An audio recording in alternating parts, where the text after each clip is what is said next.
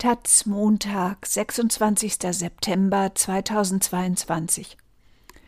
Die Nazis überlebt, vom Elend des Krieges eingeholt. Deutsche NS-Gedenkstätten unterstützen mit einem Hilfsnetzwerk die letzten lebenden Nazi-Verfolgten in der Ukraine. Viele von ihnen leben unter prekären Bedingungen. In besetzten Gebieten ist zu manchen der Kontakt abgebrochen von Klaus Hillenbrand. Diana B. ist 92 Jahre alt und lebt von umgerechnet 130 Euro Rente im Monat. Der größte Teil ihres Geldes geht für Medikamente drauf. Die Jüdin wohnt zusammen mit ihrer Tochter Lyudmila in der Stadt Bila Tserkwa südlich von Kiew. Diana B. wurde im Februar 1930 in Fastiv südwestlich von Kiew geboren und wuchs als Halbwaise auf, nachdem ihr Vater gestorben war. Ihrer Mutter und den zwei Kindern gelang es während der deutschen Besatzungszeit, ihre jüdische Identität gegenüber der SS zu verbergen. Sie nahmen einen kleinen Jungen auf, dessen Eltern von den Nazis erschossen worden waren, und gaben ihn als einen Verwandten aus.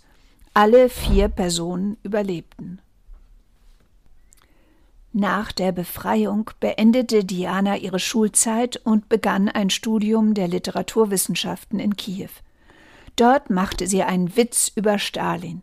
Sie wurde von einem Kommilitonen denunziert und erhielt eine zehnjährige Haftstrafe. Fünf Jahre davon musste sie in Sibirien absitzen, bis Stalin gestorben war. Danach studierte sie Ökonomie, heiratete, bekam zwei Töchter und arbeitete in verschiedenen Unternehmen in Bila Tserkwa. Die jüdische Gemeinde der Stadt zählt etwa 600 Mitglieder. Ihre Leiterin, die 51-jährige Lehrerin Natella Andruschenko, berichtet am Telefon, welchen Herausforderungen die Gemeinde ausgesetzt ist. Da gebe es die Alten, so wie Diana B., die Unterstützung bekommen müssen. Doch nun seien 20 jüdische Flüchtlingsfamilien aus dem besetzten Osten nach Bilat Serkwa gekommen. Arme Menschen, die man zunächst in der jüdischen Schule untergebracht habe. Jetzt versuche man, für diese Menschen Unterkünfte zu finden. Die Gemeinde verteile Medikamente, Essenspakete und kleine Geldsummen. Doch die Mittel sind begrenzt und die grassierende Inflation frisst den Geldwert auf. Neuerdings sind die Sorgen von Natella Andruschenko ein bisschen kleiner geworden. Diana B. erhält Unterstützung aus Deutschland, das sie einst umbringen wollte. Möglich gemacht haben das 48 NS-Gedenkstätten, Museen und Initiativen, die sich zusammengeschlossen haben, um den Überlebenden der Nazi-Besatzung in der vom Krieg heimgesuchten Ukraine zu helfen. Das Hilfsnetzwerk für Überlebende der NS-Verfolgung in der Ukraine, so der etwas sperrige Name, sammelt Geld für sie und hat ein Patenschaftsprogramm aufgelegt. Ab 10 Euro monatlich sind hilfsbereite Menschen dabei. Geschätzt 42.000 NS-Überlebende, fast ausschließlich sehr alte Menschen, leben noch in der Ukraine. Darunter Juden, Roma, ehemalige Zwangsarbeiterinnen und Arbeiter. Schon immer war ihre Lage prekär. Die Renten sind, wie in vielen Staaten Europas, ausgesprochen gering. Ein wenig Unterstützung erhielten viele in jüngster Zeit durch die Entschädigungsregelung für Zwangsarbeiterinnen und Zwangsarbeiter aus Deutschland. Doch der aufgezwungene Krieg hat das bisherige Leben vieler zerstört. Ihre Familien sind oft nicht mehr in der Lage beizuspringen, weil sie selbst kaum über die Runden kommen. Bei Ojowa Danilenko steht das Telefon nicht still. Die 47-jährige Germanistin aus Kiew ist im April nach Deutschland geflüchtet. Sie lebt seit drei Monaten in Magdeburg und arbeitet dort als Dolmetscherin. Danilenko ist eine der Freiwilligen, die sich um die praktische Umsetzung der Hilfe kümmert. In Kiew hat sie für eine Stiftung der Überlebenden gearbeitet und kennt deswegen die richtigen Menschen und Adressen. Aber so einfach ist es nicht. In vielen Fällen wissen wir nichts, bekennt Danilenko.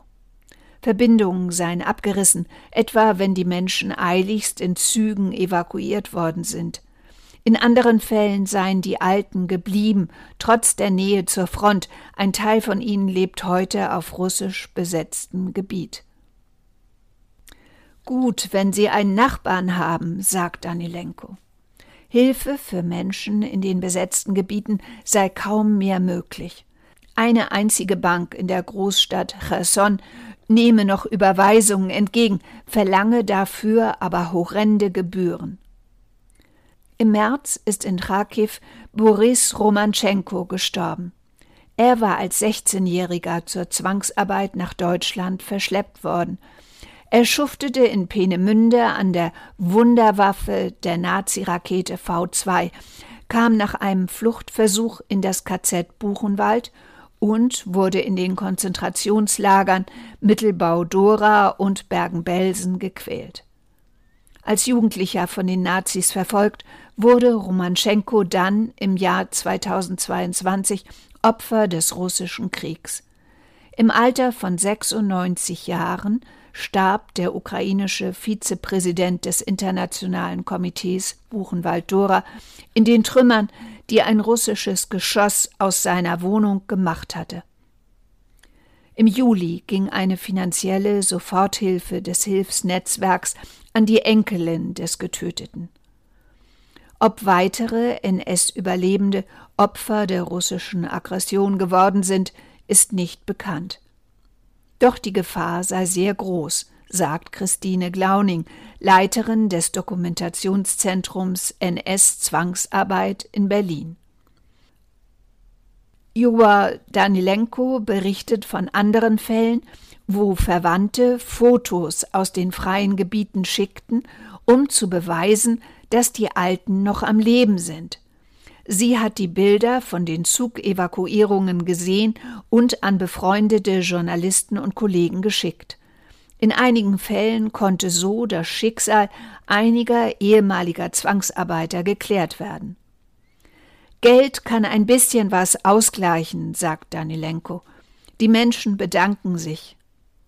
So wie die Enkelin der 1926 geborenen Varvara Dimitrievna B., die als Jugendliche Zwangsarbeit in einem Dorf bei Nürnberg leisten musste und in diesem Jahr in ein Kiewer Krankenhaus eingeliefert wurde.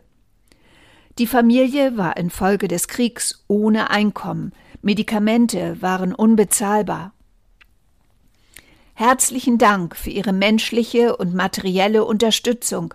Wenn die Großmutter bei Bewusstsein ist, dankt sie aufrichtig und betet für die Gesundheit all derer, die sie unterstützt und ihr Mitgefühl bekundet haben, die die letzten überlebenden Ostarbeiter des Zweiten Weltkrieges nicht vergessen haben und an sie denken, schrieb Enkelin Alexandra B.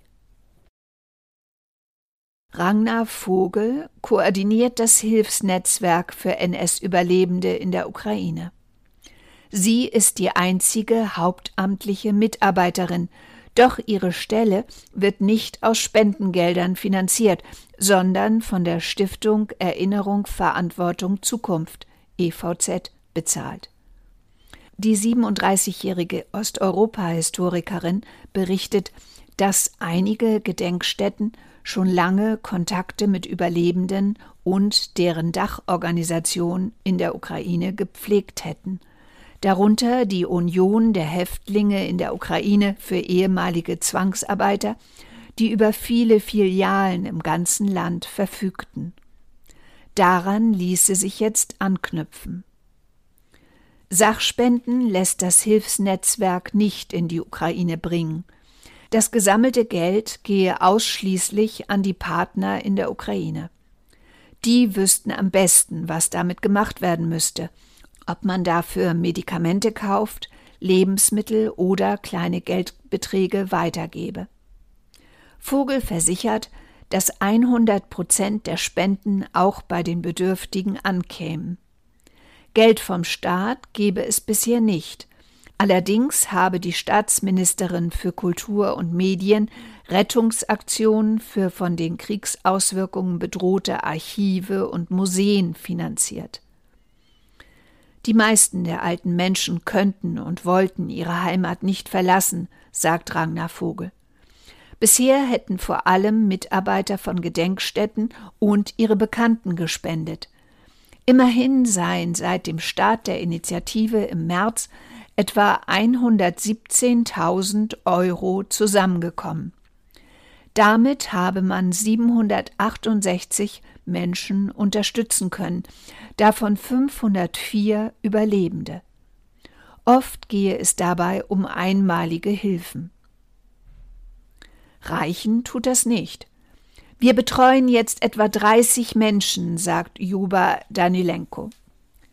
Nötig sei Hilfe für bis zu 2000 Menschen, und dies betreffe nur die Gruppe der früheren Zwangsarbeiter. Häufig ginge es nicht nur um sie allein, sondern auch um deren Angehörige. In einigen Einzelfällen sei es auch gelungen, die NS-Überlebenden nach Deutschland zu bringen. Die große Mehrheit lebt weiter in der Ukraine.